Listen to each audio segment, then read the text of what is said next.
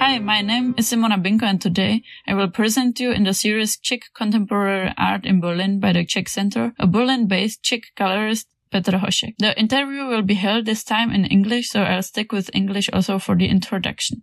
Petr Hošek came 2014 to Berlin and opened a small gallery in Mitte near to Volksbühne. But then in 2018, he changed the gallery space for a pretty special space and old boat. Petr Hošek was born in 1988 in the Czech Republic. He studied art history and theory of art in Prague and Madrid before he received his MA at the Charles University in Prague. After a residency for curators in New York City with a residency unlimited in 2012, he worked in cooperation with the Prague-based Gallery Futura and later he co-founded Gallery Plevel which focused on presenting online art in a refurbished 19th century industrial space.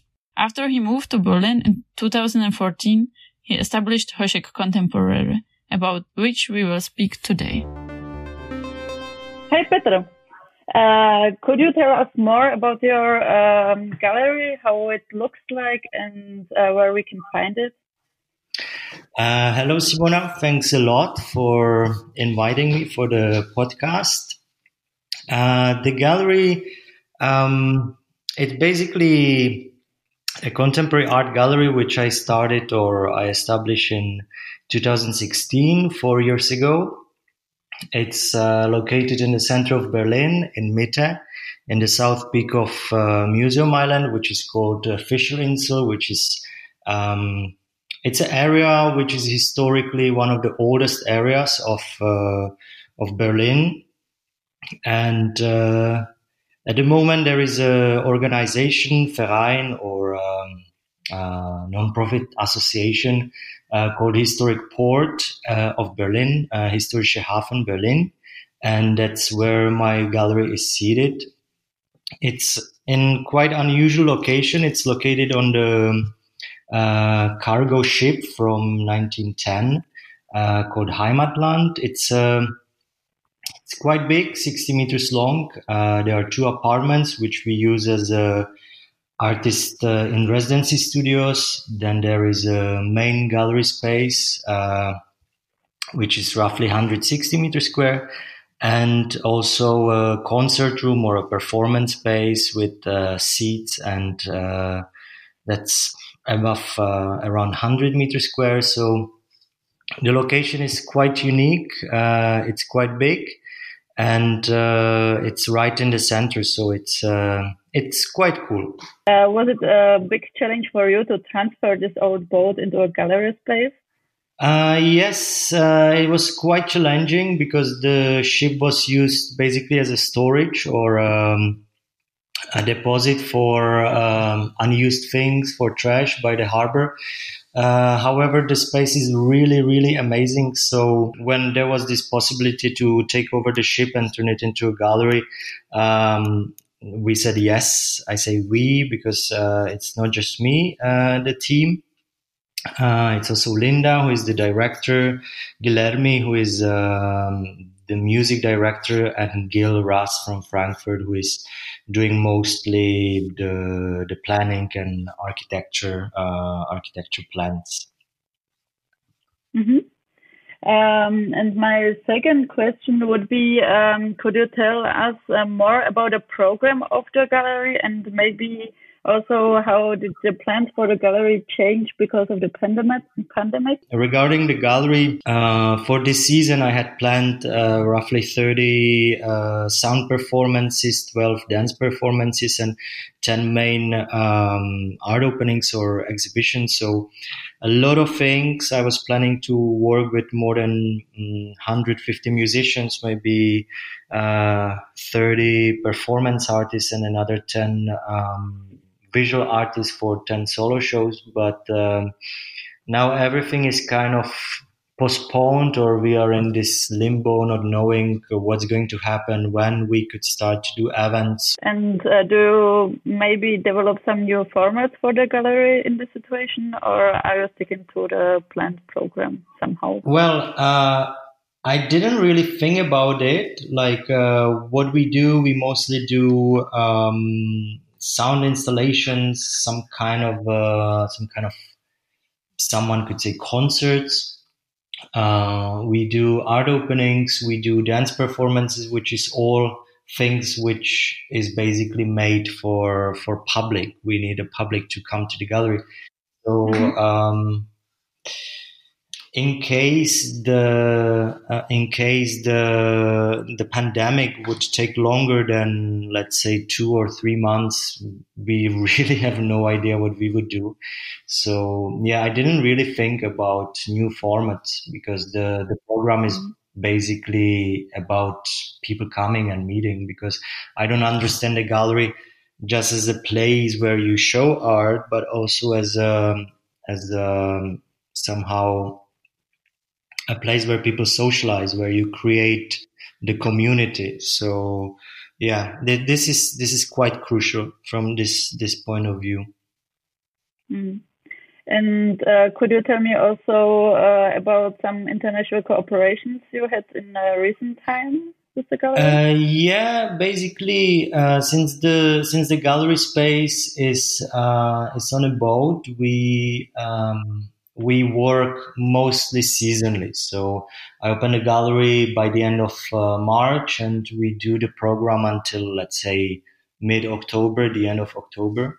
And uh, the winter season, I uh, I usually travel or I uh, curate uh, in other countries because first of all, I don't really like Berlin winter, uh, and second of all, it's not it's not really possible because the location is mostly suitable for um, for open air or for summer events.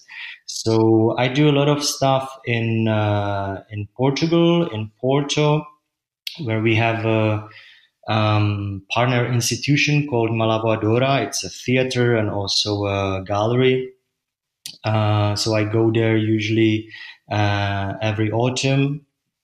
And uh, this year I made quite interesting connections to Brazil, to uh, to São Paulo, and also to Porto Alegre, where we plan to do uh, some exhibitions next year or next winter and uh, also recently, I just came back from uh, Madrid, where during the art fair Arco Madrid, I presented a group show of uh, 10 Brazilian artists. Um, it was mostly a video art and uh, performance art or um, records of the performances and it works with the topic of um, human body and appearance of a human body and poetry in art. Why uh, did you choose uh, Berlin as a place uh, for your gallery? Why did you move uh, to Berlin uh, after being in Madrid and New York and other cities? Uh, well, in, yeah, I think yeah, I, I, basically started studies of uh, art history in 2008 in Prague. Uh, in 2010, as you said, I, I, moved to Madrid for my Erasmus. And uh, later, my first gallery was actually in Prague during the time when I was still studying my master's. And um, that was the time when I went to New York for um, curatorial residency with uh, Residency Unlimited, which was quite interesting um, project. Um, I was uh, I was working with the Czech Center and also with the Gallery Futura in Prague.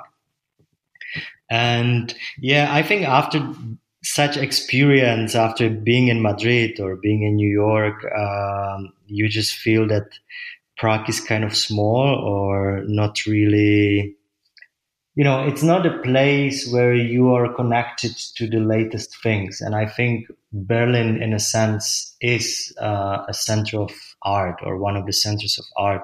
So, um, yeah, after returning from being in the environments where you are, you constantly have something new coming to you, coming back to Prague, it was kind of difficult to get back to the dynamics of, of the smaller cities. So, um, when I finished my studies in 2014, when I finished my master's, um, I actually thought about different options. One of the options was uh, Berlin, one was Istanbul, one was Barcelona, and one was actually Basel. And Berlin won uh, mostly because um, I just finished my school, so I didn't really had an option to move to a expensive city, and also regarding the distance between Prague and uh, Berlin, it's it's quite good. So in case it would not work, I would also have a possibility to always come back. So yeah. Mm-hmm. And uh, what uh, does it mean for your work as a gallerist that you actually come from the Czech Republic? Uh, does it have any meaning? Um, actually, it doesn't really influence the work that much. Uh, the gallery work, no. Like, um, I think the the art scene in Berlin is international to the point that people don't really care where you're from. So, the fact that I'm from Czech Republic, it doesn't really have any positive or negative impact on the work itself um, sometimes when I do some some interviews or if, if there is some kind of article, people kind of want to push my position to the position of someone from Eastern Europe presenting the, the Czech artists in Berlin and, and stuff like that. But um, it's it's not really based on something something what is true. It's more based on something what people think. So yeah, it doesn't really influence the, way I work or how, how people perceive the things. Maybe last uh, short question: uh, What would you say about the vis- visibility of Czech Czech artists uh, in Berlin? Uh, that's very interesting question. Uh, I don't really see uh, much Czech art in Berlin, so I think there's definitely a, a lack of this for sure. Uh, you see, obviously, of course, a lot of German art. You see a lot of French artists. You see a lot of art from South America recently. Um, from Eastern Europe, I would say that definitely Romanian artists are much more visible, or Polish artists as well.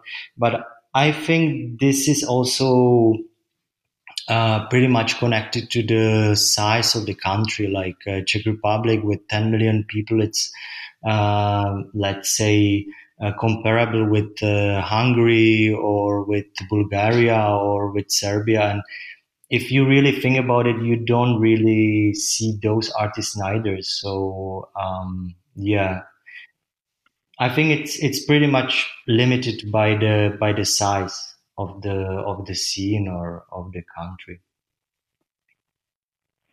Thank you very much for the interview. Uh, could you tell us uh, just where the audience can learn more about your gallery? Okay, so um, we have the most actualized information is always uh, posted on uh, on my Facebook page, which is uh, Hošek Contemporary, or uh, the webpage www.hosekcontemporary.com.